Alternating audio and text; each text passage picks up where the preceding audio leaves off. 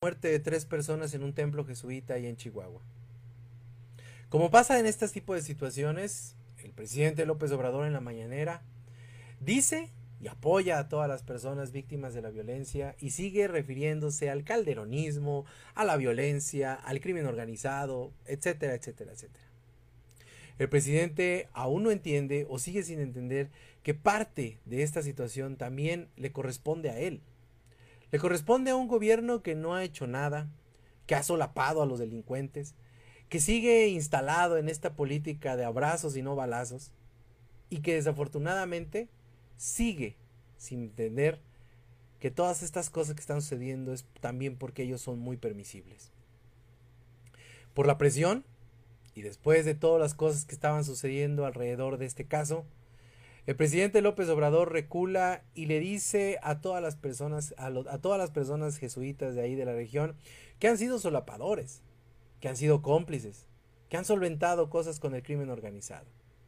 También le dijo al gobierno estatal que cómo era posible que este hombre tuviera una orden de aprehensión, el chueco, que tuviera una orden de aprehensión y que nadie hubiera, nadie lo hubiera agarrado y que estaba ahí caminando como si nada y que fuera patrocinador de un equipo de béisbol.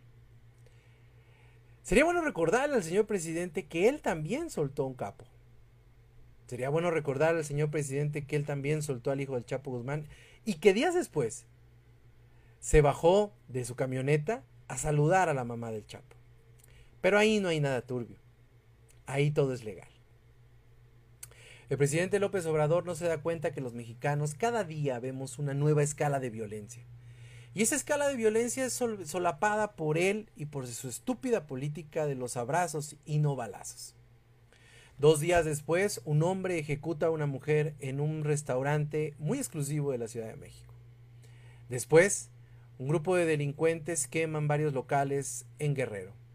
También, un grupo de autodefensas sale en Michoacán para defenderse del crimen organizado. Al parecer, al parecer el país se sigue resquebrajando a pedazos, pero el presidente de la República sigue más preocupado porque no ataquemos a su hijo, porque no hagamos cosas en contra de su familia, que por las familias de todos los mexicanos. Porque desafortunadamente el presidente es un cínico muy grande o definitivamente ya está rayando en la locura.